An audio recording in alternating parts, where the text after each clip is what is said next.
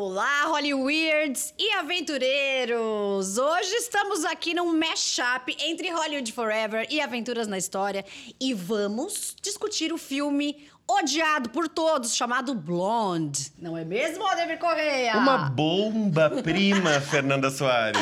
Temos mais convidados aqui na nossa mesa de hoje. Olha, a gente tá muito podcaster hoje. Ó, hoje estamos com Tiago Lincolins e Isabelle de Lima, da Aventuras, e a gente precisa rever o que aconteceu com Blonde, o filme mais esperado e menos amado da história deste ano. Gente, não agradou ninguém, ninguém gostou. Ninguém gostou. Esse filme ele foi extremamente uma bomba em todos os quesitos, tanto para fã quanto para produtor, tanto para leigo também, ou só para quem curte a Marilyn, foi um estouro total. Total. Eu acho que do, dos filmes mais esperados do ano, esse realmente foi a maior decepção, assim, de, de todas. Deixando claro que, que, com uma grande audiência. Com a grande audiência, foi o segundo filme mais visto da Netflix na última semana. Então, acho que a gente tem que pensar aí Quero também. saber quem viu até o fim, né? Porque todo mundo, assim, todas as pessoas com quem eu tô conversando não conseguiram chegar até o fim do filme. Porque, ou porque acharam ridículo, né? Ou porque acharam piegas, ou porque acharam ofensivo de alguma forma tal. Então eu não sei até que ponto isso aí tá em segundo lugar, não. Ele é um filme que, assim, até os seus 10 minutos, né? O comecinho dos 10 minutos dele, você já vê uma mulher sendo ah, psicologicamente abusada, fisicamente abusada. Uma mulher, assim, que ela já... Em 10 minutos, a, a, a imagem da Marilyn já é ali um pouco meio desvalorizada e diminuída. Então, é pouco tempo e você já tem muita coisa acontecendo, né? Então, é, é muito pesado. Acho que ver até o final realmente é um desafio. É uma ode ao sofrimento feminino, né? Que o cinema adora explorar desde. Sou meio suspeita pra falar, porque eu adoro true crime, né? Então, 90% das vítimas são mulheres. Mas existe essa é, fetichização, né? Do sofrimento feminino. E eu acho que dá pra ficar claro o que é fetiche, né? O que não é. Esse, o fetiche da dor, assim. Eu acho que nesse caso fica muito claro que é um fetiche da dor dela. Essa retratada, né? O livro da Joyce Carol Oates, eu não posso falar dele porque eu não li, mas eu estou lendo. E até agora eu não tô achando tão blonde do Andrew Dominic, sabe? Eu acho que tem mais espaço É, pra outras interpretações. Dos fãs, né, que eu vi no, no Twitter, né, os fã-clubes, muitos reclamaram disso, que a adaptação ela foi pobre. Então, o que eles têm falado, assim, eu também não li, sou suspeito para falar, mas o que eles têm falado é que o livro, né, o filme não aproveitou o melhor que tem do, do, do livro em si. Né? Então, acho que, acho que acaba sendo mais uma falha daquilo que poderia ser 60 anos né, da, da morte da Marilyn, poderia ser um filme gigante com a- um baita investimento, é, cenário, figurino, a Ana de Armas em si é um espetáculo, mas falhou né, nesse sentido de respeitar ali né, o, a mulher que se tornou ícone de, de Hollywood. Né? Ele É. tem uma questão também que é exatamente por tá- a gente está completando 60 anos da morte dela, a gente está trazendo Marilyn para as novas gerações, né? Porque enfim, mesmo ela sendo icônica, as pessoas não têm acesso aos os filmes dela são filmes da época, né?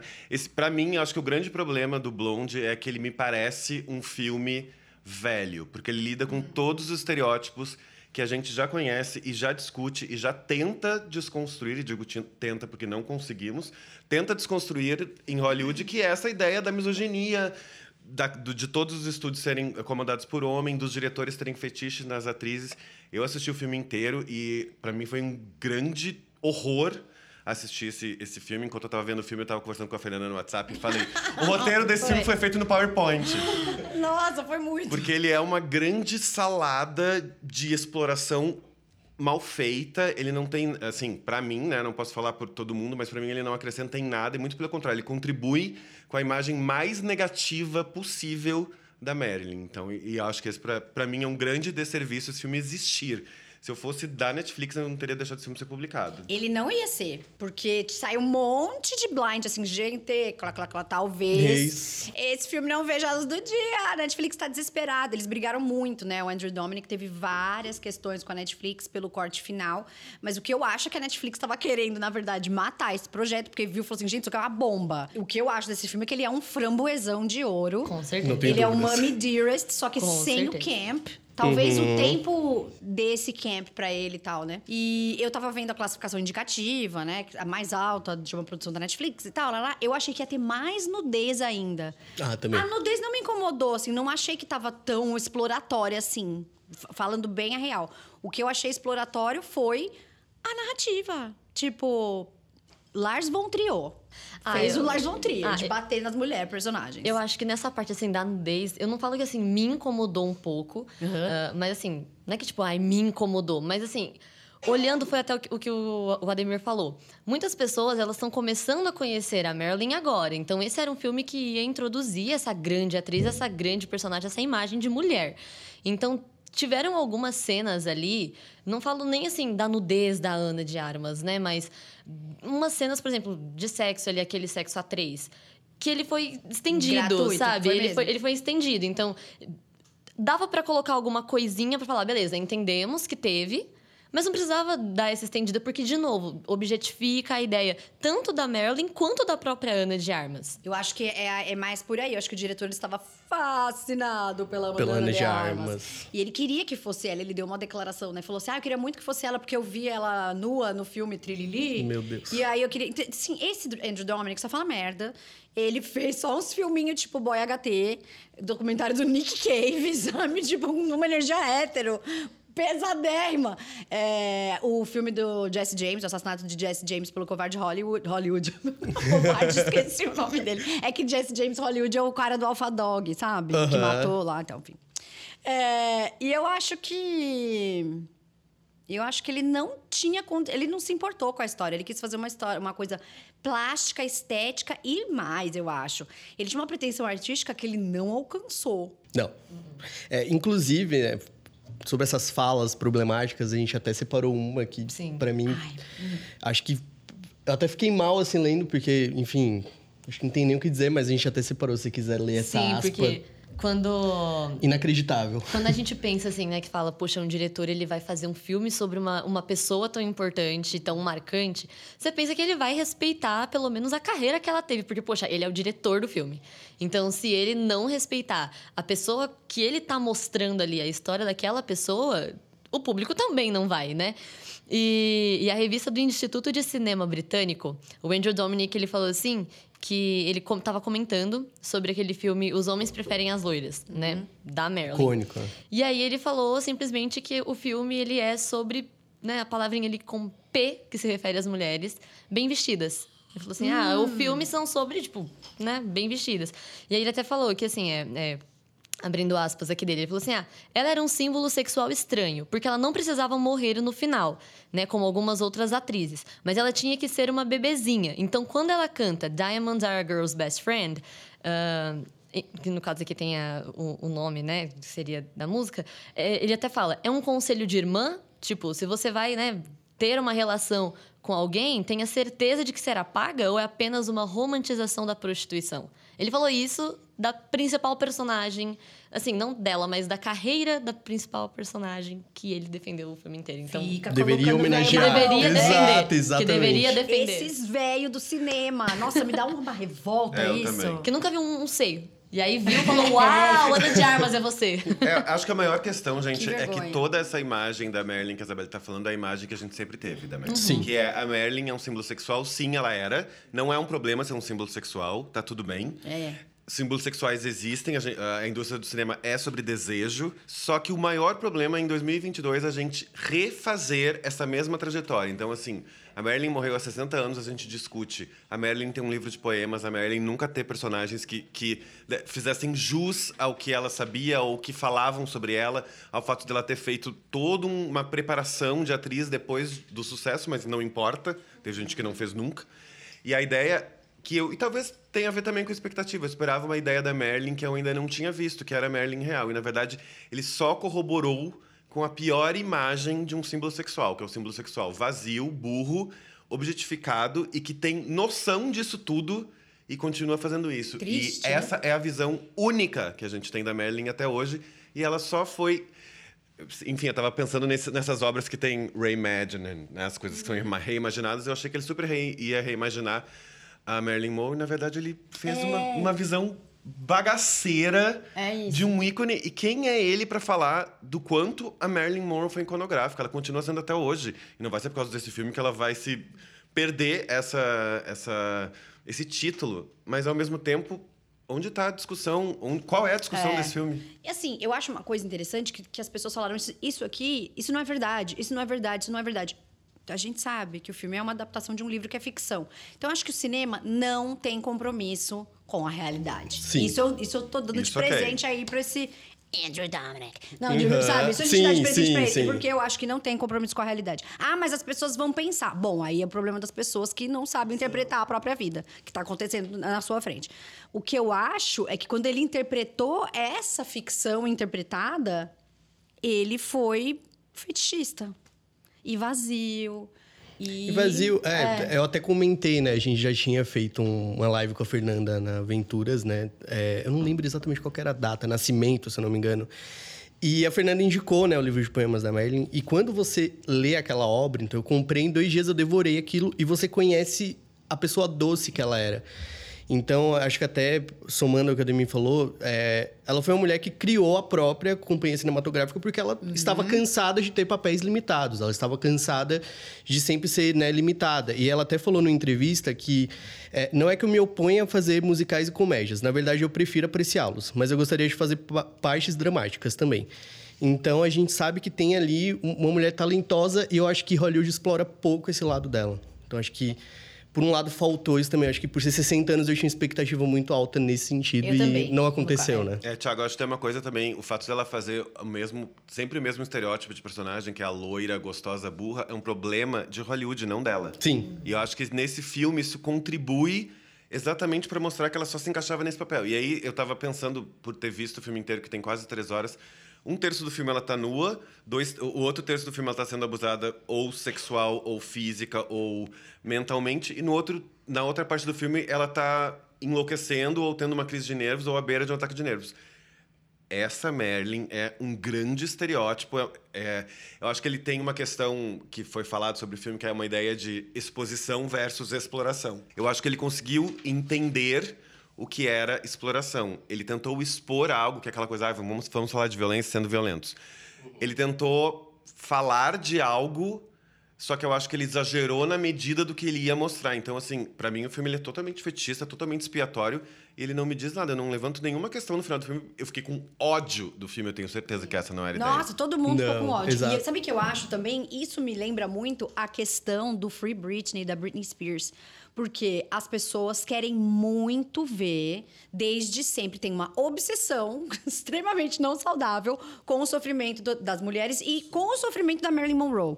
Então, a partir do momento que a Marilyn Monroe se mostra uma pessoa que pode ter todos os sentimentos humanos, como é, raiva, inveja, sabe? Qu- Quando ela é uma humana que faz coisas boas, ruins, que sofre, é feliz e joga shade, faz isso, faz aquilo, as pessoas já não gostam mais, igual quando a Britney faz isso, entendeu? Vai lá e posta uma coisa, todo mundo. "Ah, essa não foi a Britney que pedimos, né? Exato, Vamos deixar ela exatamente. sofrendo, coitada, presa pelo pai. Ela é mais interessante, ca- calada.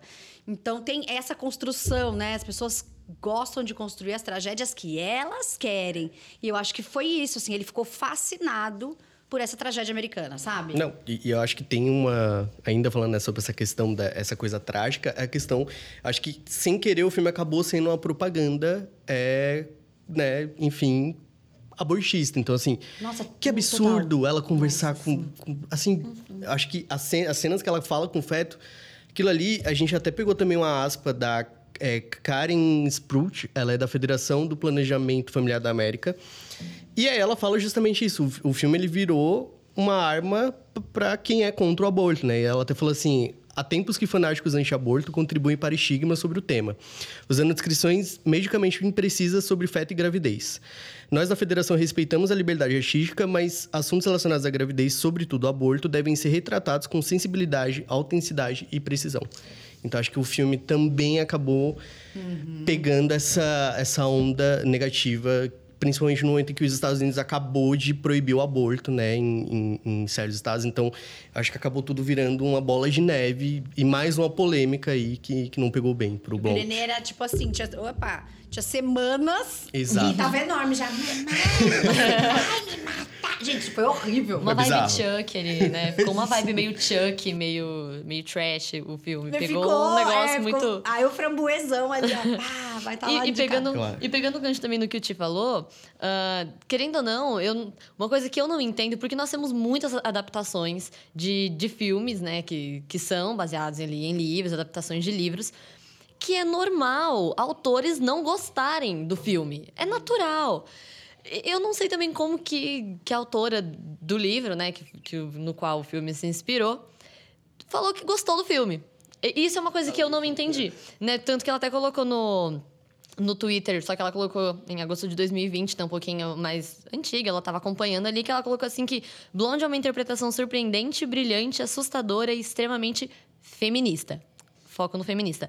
E ela falou assim, ela falou que acha que o Andrew é o primeiro diretor homem atingir um feito do tipo. Então, assim, ela é autora, e eu acho também, assim, que ele tem alguns pontos que ele tentou falar, nossa, vou tentar ser feminista, vou tentar subir essa bandeira e.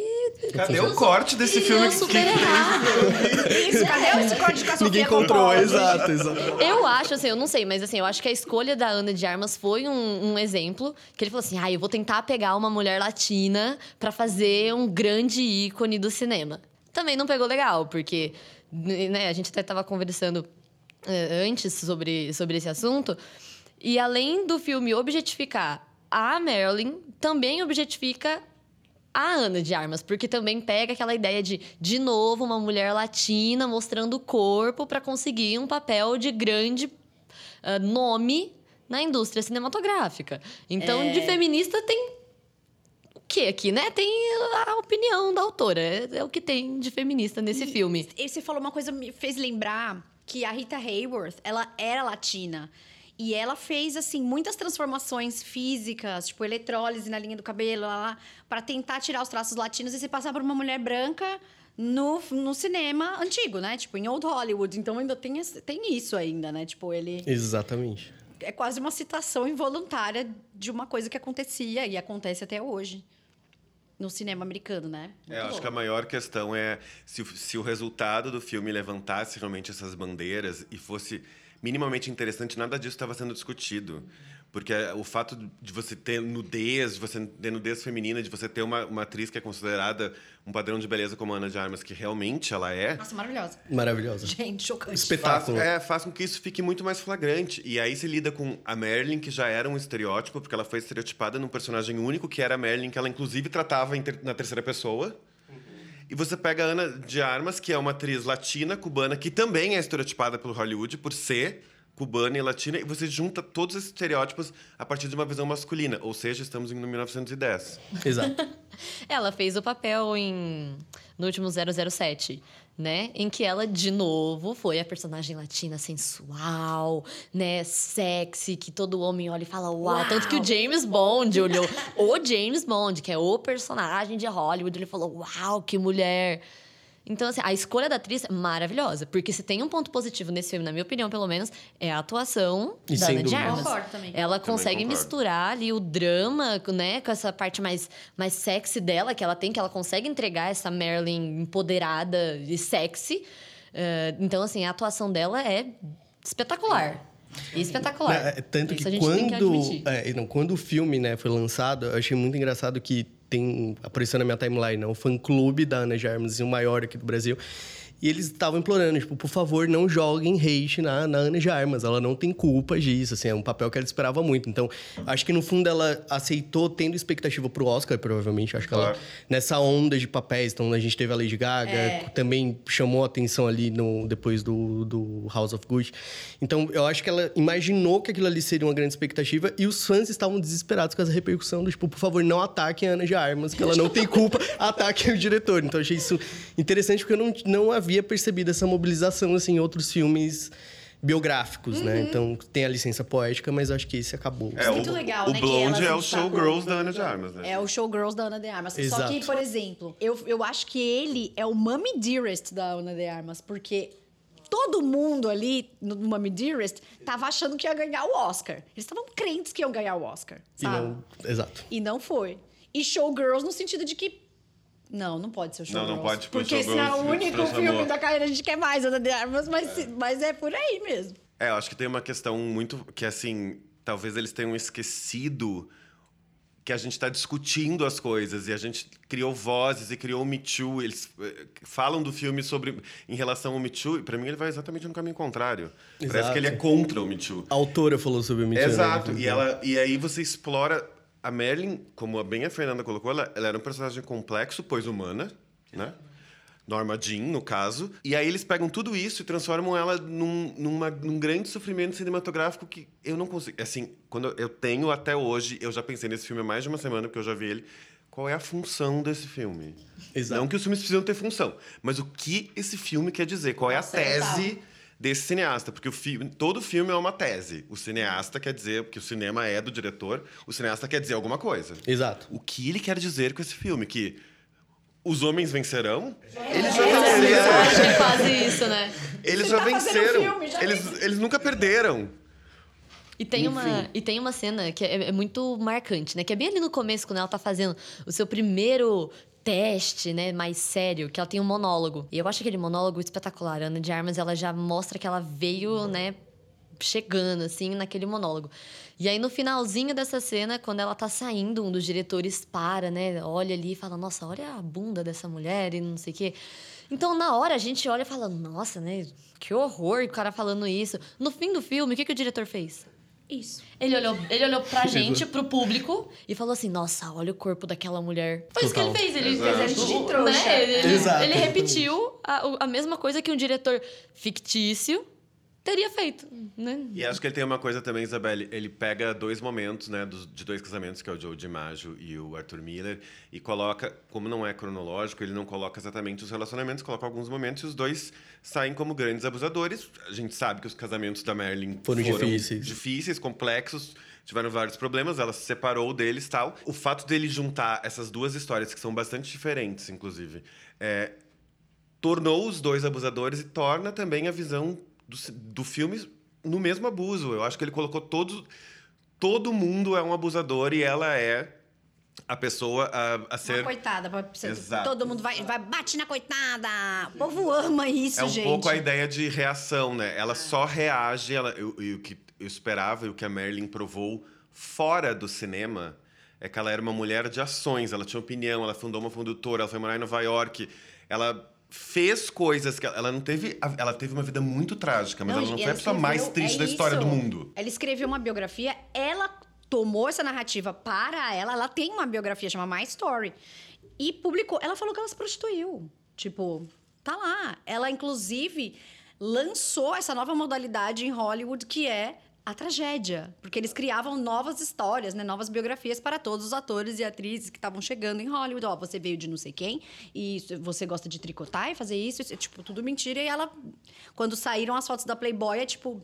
Era eu mesma, e eu fiz isso, e fiz mais. Escreveu e falou do orfanato, falou do, do abandono, falou da mãe, do problema de saúde mental da mãe. E isso fez com que as pessoas se identificassem com ela. Então, ela foi aí que ela virou uma grande estrela, sabe? Sim. Com essa realidade dela. Então, é isso que é o, o pior, né? Porque a Marilyn mesmo pegou essa narrativa, ela contou. A, a biografia, se não me engano, é de 1954, mas é, não pegou toda a vida dela, né? Aham. Mas pegou uma boa parte da, da- dessa narrativa dela mesma, de seu passado aí. E é também, assim, o que até o Ademir tava falando, né? Que todo mundo ali se torna o abusador. Eu acho que essa foi até uma, uma leve sacada do Dominic, de tentar fazer com que, tipo, quem estiver assistindo o filme também está abusando da Marilyn por conta de, tipo, putz, eu estou assistindo algo que está reforçando um padrão dela, então eu também sou culpado por essa ideia que, que as pessoas entendem da Marilyn. Só que eu acho isso perigoso também. Eu não sei, né, se vocês concordam, eu acho isso perigoso, porque exatamente como nós comentamos, muitas pessoas estão conhecendo a Marilyn agora. Né? Assim, o pessoal que é mais novo, claro, conhece o ícone Marilyn Monroe, mas não sabe ali muito da Norma Jean. Não sabe ali sobre a Norma Jean. Tanto que no filme, muitas vezes, é, quer dizer, muitas vezes não, quase nunca a Ana de Armas fala a Marilyn Monroe. Ele usa sempre o, o termo Norma Jean, né? Acho que se você contar o tanto de vezes que ele usa o nome Marilyn Monroe, deve dar uma- umas 10 no, no filme inteiro. Então, eu acho meio perigoso, porque quem tá assistindo agora sente que também, de certa forma, tá abusando dessa imagem dela. Só que você tá assistindo agora, você tá começando agora. Então, acho que não era esse o, o- momento para se fazer isso. Como te falou que era, né, uma data importante e tal. Devia ser uma coisa para apresentar ela pro mundo com os olhos de Norma Jean e não os olhos de Marilyn Monroe. Eu acho que você tem, assim, por mais que a gente tenha ah, uma quantidade enorme de conteúdo audiovisual sendo produzido, não só em formato longas, né? Uhum. Eu acho que você tem que muito pensar o que, que você quer fazer com, quando você vai fazer um filme. Sim. Você vai fazer um mais do mesmo, é, reassiste. Você não precisa fazer um filme novo. É, eu entendo essa ideia que você fala de, da gente olhar, se olhar também como abusadores. É que eu acho que é uma tese tão metalinguisticamente inteligente que eu acho que ele não conseguiu chegar nesse lugar. Eu acho que isso é uma coisa tão genial. É que a gente talvez analisando o- o Dominic, acho que não é isso, que né? talvez Bergman conseguisse, talvez Bergman conseguisse olhar dessa forma, ou outro cineasta, ou Truffaut conseguisse, mas eu acho que não é, não tem essa tese tão profunda. Eu acho que o filme não é tão profundo. Muito pelo contrário, eu acho que ele é raso. Ele é um filme de três horas que parece que passa rápido. Ou seja, ele é um grande resumo de grandes acontecimentos. Por isso que eu falei. Do PowerPoint, Quando eu falo que ele foi feito no. PowerPoint, eu imagino cada cena colocada num post-it, como muitas vezes é na construção das narrativas de cinema. E é isso, tipo, ah, essa cena. Quantas cenas de nudez tem? 158. Quantas cenas de choro? 158. Ah, temos um filme. É. Vamos fazer- farofa. é. É muito aquela ideia Exato. assim, eu consegui a Ana de Armas pelada. Vamos fazer um filme em volta? Exato. Me dá muito essa sensação. E eu sei que tô sendo muito radical. Não, você, tá, você falou, eu já vi esse diálogo, tô vendo esse diálogo na minha frente. Porque esses diálogos, eles acontecem na, na nossa frente. A gente sabe muito bem que esse tipo de diálogo acontece. Então, assim, acho que você foi, pum, certeiro. É, caso. porque assim, pra mim ele construiu o filme em volta da nudez da Ana de Armas, em volta de todas as cenas fortíssimas, que é um desafio pra ela como atriz. Ela realmente tá muito bem. Mas eu, é, só que ela dá- me dá uma sensação de pena da atriz, o que é uma coisa que é uma sensação que eu não gosto de ter quando eu assisto um filme, porque eu não acho essa ideia muito interessante. Me dá uma ideia do Lars von Trier, me dá uma ideia do cinema do Gaspar Noé, que são filmes que eu tenho muitas questões, como Irreversível, por exemplo. Nossa, aquela que cena, né, Tem uma Moni- coisa Mônica com a, com a Mônica Bellucci também que me dá uma sensação muito estranha. Eu não tenho grandes questões com cinema voyeurista. Eu acho que existe esse tipo de cinema e, e ele pode ser feito como um, como um gênero, como uma estética normal. Tem uma coisa que é importante falar do Blonde, que ele usa argumentos do, do, do cinema folk de horror. Ele tem uma ideia de trabalhar esses, essas ideias de você se assustar, todos esses artifícios do horror, ele tem isso também. E ele fez uma obra pra mim que é assim, tem a parte do Kennedy que a gente ainda não falou que pra mim tem Nossa! mais nossa. grotesca Nossa, no filme. nossa, gente, que cena. Bom, aliás, né, a pessoa fazendo sexo oral no cinema, não faça, sabe por quê? Não tá dando certo Não do jeito que legal. vocês estão fazendo. Não Brown. Bunny, ridículo. Esse filme É agora é, ridículo. é. É. não tô lembrando Não. é, alguém que conseguiu fazer de uma forma que não ficasse. É, Bizarro, né? É, que fosse é pro bizarro. incômodo, Sem ser incômodo. conservador, do tipo, ah, Não, não. mas é, que incomoda fica meio- aquilo ali. É fala, tipo a "Putz, cena, do- a cena que ela tá no cinema, e aí os outros Ah, é. dois, aqueles outros dois rapazes, né? Que um deles é filho do Filho do Chaplin, Chaplin. estão, tipo, masturbando ela dentro do, Do cinema. cinema. Nossa, que Fetiche do ridículo. diretor, Total. isso é ridículo. Ela tem Que essa ridículo. coisa que é o que ele tentou passar uma ideia dessas pessoas que fazem sexo pela pele. Exato. É. Sabe? Que é tipo, ai, ui. Exato. Isso é o personagem da Marilyn. Isso é um personagem muito bem construído. Isso é genial. A Marilyn Monroe é uma revolução sexual Sim. no cinema. Porque ela realmente é uma bombshell, ela realmente é sexualizada, ela realmente é uma mulher que transformou a visão feminina do cinema a partir do poder. Tanto que a Madonna veio depois olhando para a iconografia do que a Marilyn fez. Só que essa ideia dela respirar sexo é um pouco incômodo. E tem uma coisa, essas cenas. A duração das cenas é incômoda, né? Por exemplo, a cena do, do sexo oral, ela tem a duração incômoda. No mesmo plano, e você fica olhando o olho dela e você fica tentando entender o que, o que, que tem ali, até você descobrir que é a mão dela, enquanto o Kennedy tá ali salvando o mundo com uma cena de mísseis, no, na- passando na TV. Nossa, que ridícula essa analogia. Muito. É, Nada casou ali. Nada. Eu Ou a cena- Gente, eu achei é muito patético. ruim. tipo, se eu fosse professora dele na faculdade É de cinema, pobre, eu ia falar, né? que- não. É só pobre. É Ou a cena né? do ou a cena do orgasmo do homenagem a Troá que entram as cataratas do Niágara, do Niágara, que é o sim, filme dela. que Que é a grande colagem cafona da história das colagens cafonas. Me lembrou muito de uma propaganda de plano de saúde que tinha nos anos 90, que misturava todos os gêneros estéticos na mesma e ficava horrível. Achei que deu super certo nesse sentido. assim. Nossa, eu fiquei com vergonha do tipo, ai, não fez isso. Ai, não, Fez. ridículo. É, é, ridículo. Eu acho que o pior da cena do Kennedy é que um pouco antes já mostra ela no avião, assim, em um nível de, de nível de medicamento que Amy ela. Winehouse, né? Exato, ela não consegue andar. Então acho que já causa um incômodo, né, né? Acho que esse é o problema do filme, ele é uma série de incômodos. Então quando você vê que ela não consegue levantar, e aí vem alguém tira uma foto dela desacordada, e, e a, a própria aeromoça precisa né, carregá-la para fora do avião, então aquilo já é cômodo. E quando chega a cena do Kennedy, você já não tem mais fôlego. Assim, eu peguei o celular porque aquilo para mim não, não funcionou, assim, não, não é algo que eu achei bacana de assistir. Eu acho que tem Sim. teria outra maneira, né, de levar. Mas Em uma acho que- entrevista, o, o- o diretor falou isso, né? Ele falou que, que tem algo no filme que ofende a todos. Realmente, né? Ofende a todo mundo. Muito. Ofende os olhos de todo mundo que assiste uma cena dessa.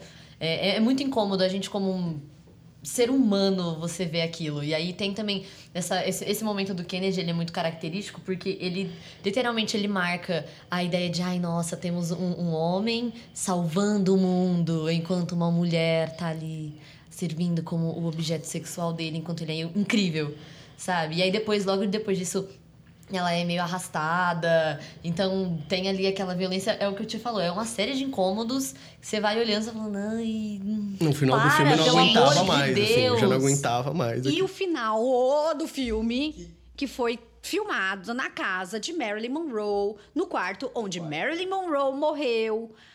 Uma cena de 15 Gente, segundos. Não, juro, aquela. Quando corta pra ela deitada naquela cama, me deu um mal-estar que meu estômago foi parar, tipo, no pé. Eu não sei. Exato.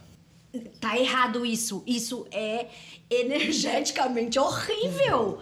Não, trouxe um bad karma. É lógico que não vai dar certo. E digo mais, cuidado todos envolvidos na produção. A louca, né? Sensitivo. Não, mas tô falando sério. Temos listas de filme, sets amaldiçoados Eu e- acho, e, é, maldições, assim. Confiram, confiram. Gente, que coisa é! Porque, assim, Coisa pega. horrível. É uma energia muito pesada. Uma energia muito pesada. E, e olhando assim, a sequência de cena, né? Porque você vê o, filme todo ali, beleza, tem aquelas cenas, aí eles enrolam nas cenas de nudez, de sexo e tal. Aí chega num momento que é, que, que é crucial pra, né, pra história da Marilyn, que é a morte dela. É uma cena de tipo, 30 segundos. É 30 segundos, tipo, ó, aconteceu tudo isso, agora ela morreu, tá? Beijos, obrigada por ter assistido, tchau. Então, assim, é, é muito rápido, dela. sabe? Precisava de, de, acho que uma delicadeza, algumas delicadezas. O filme inteiro precisa de uma delicadeza um pouco maior. Mas aquele momento era um momento delicado, era um momento que você tinha que tratar com seriedade. Que até porque- hoje ninguém sabe o que aconteceu. Exatamente. né? Por- Exato. exa- exatamente por Então, ninguém Existem saber. mil versões de um, de um Precisava ter al- alguém ter sentado e falado: não, peraí, vamos, vamos falar que uma, uma pessoa morreu, não é ah, uma, uma estrela que não vai mais ser uma atriz, né? Não, uma pessoa morreu por devidos motivos. Só colocaram um monte de. Só falaram assim: ah, deita aí na cama, a gente vai tacar uns, uns paracetamóis aí. Você finge que tomou e, dá um, e fecha o olho. Foi muito rápido, foi frio. A morte dela foi, foi muito fria. Eu achei muito fria. Me pegou assim de um jeito que eu falei. "Hum, E eu achei Nossa. que ele copiou o David Lynch em muitos momentos, Hum. mas nesse, não pensa que eu não vi, não, tá? Todo mundo viu você copiando Firewalk with Me. Tipo, ela Funcionou, pega o exato. telefone, sabe? E a, a trilha, que foi do Nick Cave e do Warren Ellis também, muito parecida com o tema da Laura Palmer. Depois entra a foto do pai com aquele universo atrás, sabe? Tipo, umas faíscas, tipo o Twin Peaks terceira temporada. Eu só fiquei. "Ah, tá roubando gente!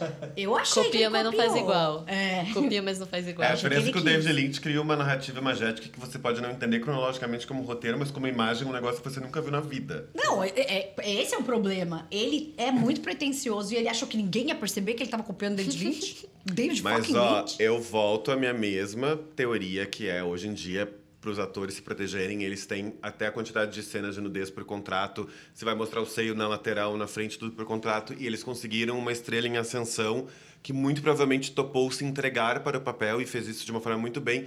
E criaram um filme em volta dela Um corpo. de- nesse sentido, assim. Tem uma questão da câmera. A câmera do cinema já é voltada para o corpo feminino, ela já foi pensada na exploração do corpo feminino na história do cinema. Esse filme é mais uma grande contribuição para essa, Essa merda. É, para essa grande exploração, exatamente. assim. Ele mostra a Ana de Armas como uma das atrizes mais esforça- esforçadas dessa atualidade e ao mesmo tempo ela ainda defendeu o filme, falou que o filme era feminista, falou que as pessoas iam Que a gostar. Marilyn aprovaria o filme. Que... Que a Amélia aprovaria o filme. é, aí teve a- a coisa dela, a exato. fanfic a, dela, a famosa onda de fanfics de Hollywood, que você acha que é o, o, ma- um- o melhor de Hollywood atualmente é a onda de fanfics. É, assim. enfim. Acho que assim, talvez a grande contribuição real desse filme é a gente discutir o fato de filmes como esse nunca mais serem feitos. Com essa eu derreto. favor, não faço. E sabe que eu tava vendo é, um filme esses dias chamado Vida é um Milagre, do Emir Kusturica, que é um, um diretor insensadíssimo, respeitadíssimo. Gente, parecia um book de. Eu não sei nem explicar, de agência de book rosa, assim, tipo. Primeiro, que era um cara de Dimocó, Aham. que é uma menina linda, maravilhosa, tipo, perfeita, se apaixonava pelo Didi Mocó, sem nenhuma qualidade, cara, sabe? E, e a câmera era só ela falando assim, ó, "Ah, pi, pi, pa, pa, pi, pi." Eu falei, Não dá. gente, como é que eu vi esse filme antes e fa- achei que era bom? Exato. isso aqui é só, um soft porn pra homem, isso. Ou pra quem quer ver uma mulher, entendeu? Tipo, Exatamente. um olhar super masculino. Não, que filme bosta. Achei um lixo. Tem um- uma coisa assim, que, que nem... é, muitos estúdios né, em Hollywood, eles abusam muito dessa, dessa parte dessa, do, do corpo feminino, muito com roupa, né? Pode ver que esses estúdios de filmes de heróis, por exemplo, as mulheres, né? Fizeram petições para que as, os uniformes delas fossem modificados e tal. Em Blonde não tem isso. Em Blonde só tem, acho que, uma cena que que eu acho que às vezes também foi um pouco desnecessário, mas mostra que ela tá na casa dela, que é quando um dos maridos dela, que agora eu não vou me recordar, ele chega em casa e ela tá só com a parte de baixo. Ah, o Joey de Mas, Maggio. isso. Mas é aquela, ela tá na casa dela, então tá bom. E ela andava muito pelada mesmo, né? E assim, é mas assim, também é dela. É. Mas o filme, isso é uma coisa que não foi. Eles não utilizaram isso, sabe? Eles falaram, putz, não vamos colocar uma, uma roupa muito curta, porque a Marilyn, né? Vai que dá, que dá ruim. Mas esqueceram que o roteiro faz isso com ela. Então ela tá toda coberta em 90% do filme. Quer dizer, 90% do filme que ela tem roupa, né? Ela tá coberta, tipo, realmente coberta, sem nenhum decote, com, com, com saias que não são curtas, exatamente para evitar dar essa ideia. Só que aí pegaram o roteiro e falaram: não, vamos mudar. Então, eu acho que, tipo, talvez se tivesse colocado um decote nela e ti- tivesse dado um roteiro decente para ela, não teria tanto problema, sabe? É. Mas sabe que eu acho que a ideia do corpo, é, por, a Marilyn, ela, ela tinha noção disso, né? Ela tinha noção do quanto, o, o que ela representava para a sociedade americana e o quanto ela, ela alcançou a fama a partir desse, desse estereótipo da Bombshell. Eu acho que o corpo nesse filme não é a maior questão. Eu acho que a maior questão é o abuso psicológico sobre o personagem. Então, assim, é... Enfim, é um romance, é uma história levemente romanceada. Enfim, a gente acabou de ver as fitas né, da Marilyn, que é o outro documentário da Netflix que reinvestiga a morte dela. É, eu não quero mais ver essa Marilyn que já, que já tá dentro da minha cabeça como cultura pop. Eu já conheço. Eu já conheço essa Marilyn que foi vendida como a pessoa mais perturbada, a pessoa que abusou de remédios, que não decorava mais texto, que tem um filme que não acabou porque ela não conseguia ir, que chegava atrasado, que brigava com o diretor, que brigava com os atores. Eu já vi essa, esse lugar que colocaram ela de linda e problemática. Eu vou fazer linda e problemática dois. É, e aí, assim, eu tava muito esperando, mas, gente, assim, muito errei na minha expectativa. Eu tava muito esperando uma visão da Merlin mais próxima da visão que a Merlin tinha de si mesma, ou da visão que a gente não quis ver dela. Porque ela só tem esses personagens que depois aconteceu com a Jane Mansfield e que aconteceu com outras mulheres antes e depois da Merlin, porque ela não criou isso, né? Não, Existe já isso. existia, E sim. existe Sempre isso até existiu, hoje. né? é. E a Marvel é exatamente um lugar em que isso também é, vi- é colocado hoje. Tanto que eles também estão trabalhando na, na, na desobjetificação das, das super-heroínas, inclusive nos quadrinhos. Aí eu olho para Merlin e eu vejo, para mim a questão é onde estamos, que, o que a gente está discutindo, quem são as mulheres que estão consumindo isso e pensar no público, quem é o público que vai ver isso, quem é a mulher de hoje que está desconstruindo essa visão. Ninguém aguenta mais. Ninguém aguenta. Eu não vejo nenhum problema a mulher ter consciência do próprio corpo e ela ter curvas ou não ter curvas e eu acho isso maravilhoso. É lindo a gente aceitar o próprio corpo dentro de um padrão que, a- que- em que a gente foi colocado até agora e que hoje a gente conseguiu entender que somos individuais e que Dura cada um é de um jeito. Masculina infantilizada, sabe? É infantil. É um molequinho numa vitrine de doce, só que é uma mulher. Eu odeio essa vibe. E eu acho que tá. a- gente, como sociedade, agora tá questionando muito, né? O Hitchcock, o Woody Allen. Porque tem umas coisas nesses filmes que é do tipo, hasta de zoeira, né? É zoeira. Isso aqui é zoeira. Exato. Então tá, Scarlett Johansson pega o Woody Allen, um cara chato, problemático, mala, horrível. Tipo, não. É. Sabe? Eu não. Eu acho que é isso. Chegou o momento de, tipo, questionar passado. Ai, mas não vai ter nenhum grande herói? Não, não vai. Acabou, não vai ter mais. Acabou. É eu isso. concordo. Eu acho que a gente tem uma questão de olhar e entender. Ai, mas era assim. Que bosta. Exato. Eram pessoas, Exato. né? Era assim, mas era horrível, era assim, mas não, fazia, não faz sentido. Hoje não faz sentido, naquela época não faz sentido, mas a gente não tinha essa consciência, não tinha voz para discutir isso, não tinha. é, não era coletivamente unido para fazer essas discussões. Achava super bacana um cineasta estar com uma menina de 13 anos, ser condenado e sair dos Estados Unidos e a gente continua indo no cinema, porque ele é, como artista genial, a gente tem que separar o homem da pessoa, é tudo igual. A pessoa que é artista, ela também é um artista. Ela também é um- uma pessoa, ela também é um homem, ela também se identifica como homem, como mulher. Tá tudo junto. É, é, a gente ainda tá objetificando as mulheres até hoje, não só no cinema, como na música. A grande diferença é que muitas mulheres conseguem ter o apelo de entender a própria objetificação e usar isso a seu favor, como Anitta, que eu, a- pra mim é gênia, que é, em vez de alguém fazer aquilo com ela, ela faz o que ela quiser. Eu acho isso genial. E nisso ela pode fazer o que ela quiser. Inclusive, E a Madonna trouxe isso pro pop. como a né? Madonna fez. Exato. Como todo mundo. Como a Britney fez no começo, apesar que já era ainda uma outra época, porque ela começou criança. Mas eu acho que a gente tá num lugar de reolhar para as coisas e ressignificar. E aí vem um filme desse e nos leva muito para trás, mas ao mesmo tempo tá falando isso pro Thiago hoje, na, na hora do almoço, que eu acho que ele tá muito, muito, muito ligado a um pensamento político mundial extremo que mistura valores, valores tradicionais de família, religião com valores tradicionais de família, decisão sobre o corpo de volta a- aos homens que sempre tiveram as decisões sobre o corpo tanto dos homens quanto das mulheres e falando disso de homens brancos. E acho que esse homem, esse filme contribui muito para essa tese política de pensamento radical que a gente está vivendo hoje. Fui longe, mas tentei Não, total. entender aonde que, aonde que essa tese desse filme estava inserida. E eu acho que ela está muito inserida nessa visão de hoje do pecado, do extremo pecado, de trabalhar a culpa, de trabalhar a sexualidade como culpa, de trabalhar o prazer como culpa, de, e de entender essa estrutura de poder que sempre foi do homem branco rico e nunca não foi. A gente só tem alternativas e volta para ele. Esse filme volta para tudo isso e volta pro, volta E para todo esse lugar. Flopou. E flopou. E não tem- era, tem- tem e não era tão difícil fazer um filme que contasse a história dela de, um- de uma forma que a gente queria ver, né? Quer ver a Norma Jean, a, a mulher e não o, o- o personagem que ela criou, né, pra, em Hollywood. Tanto que em alguns filmes mais recentes fizeram isso, tudo bem que, por exemplo, Elvis. Elvis eu acho que fez isso com uma maestria legal. Tudo bem que o foco do filme não era falar, né, do Elvis em si, mas de todo um, um, um contexto que ele também foi inserido de abuso de agente e tal. Mas no filme do Elvis, apesar de, dele não ter sido foco, essa parte não ter sido foco, deu pra gente, de certa forma, humanizar a imagem do Elvis, sabe? Por quê? Porque exatamente foi o, o que o Ademir falou. A gente tá, poxa, século XXI, estamos em 2022.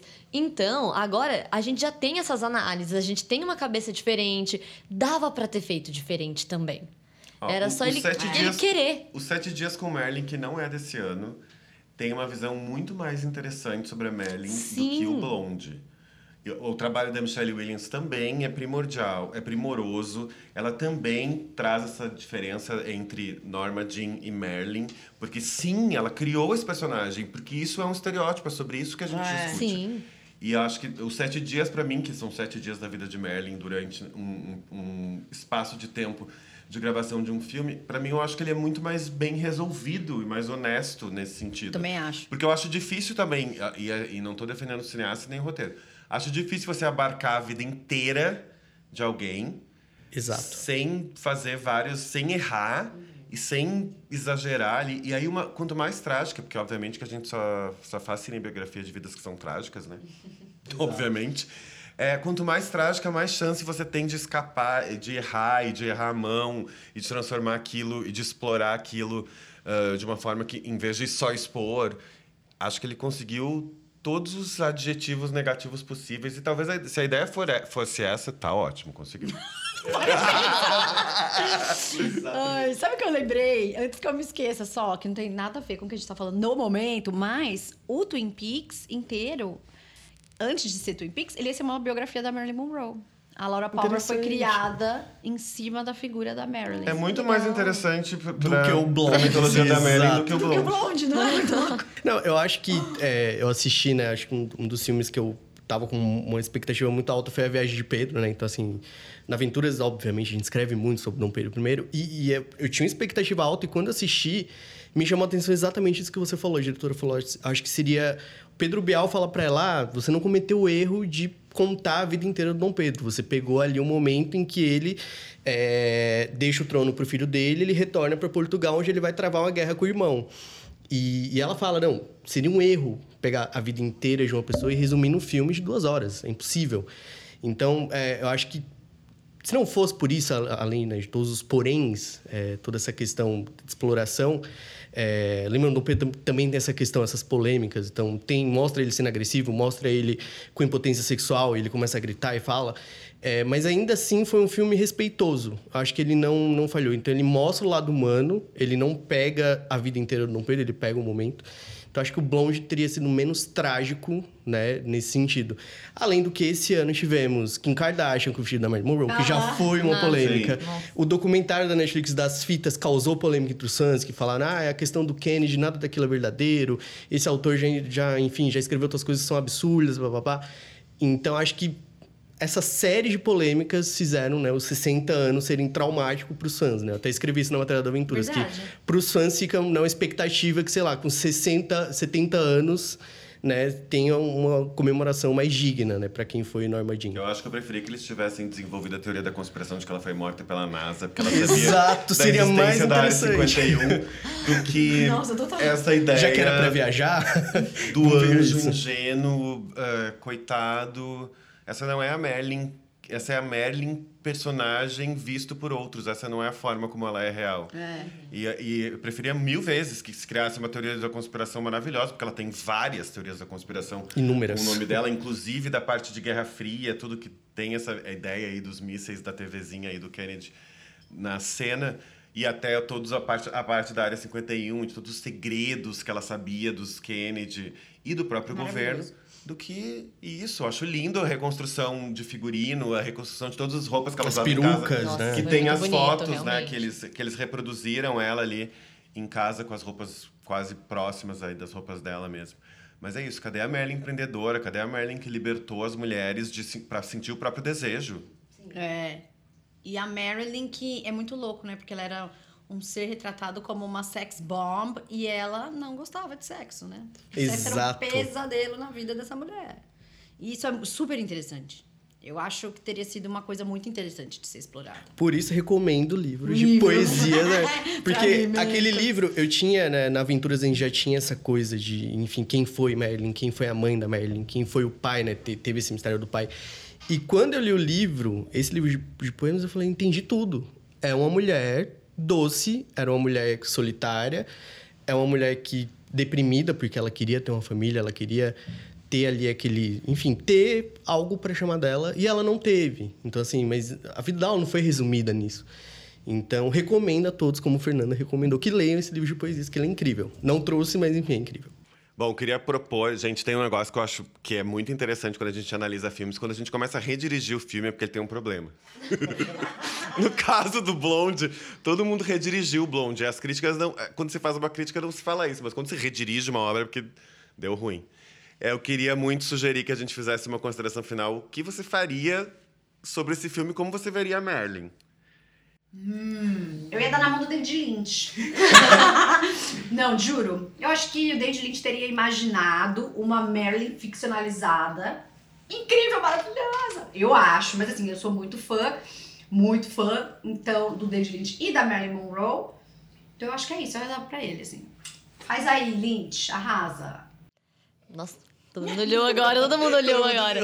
Ah, eu, eu não sei se eu teria algum diretor pra né, falar assim diretamente, coloca nas mãos, mas eu tentaria, se eu fosse mudar alguma coisa no filme, tirando tudo. ah, tirando, tipo, tudo, ah, eu tentaria mostrar mais a Norma Jean.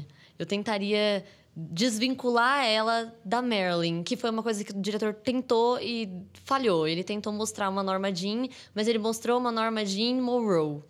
E não era isso. Eu tentaria mostrar a Norma Jean, a mulher empreendedora, a mulher forte e a estrela que ela foi, porque a Marilyn foi um dos seus foi o seu maior uh, empreendimento, né? Então eu mostraria a Norma Jean, de fato, a mulher, não a estrela, sabe? Não a estrela, mas a mulher, a mulher Norma Jean.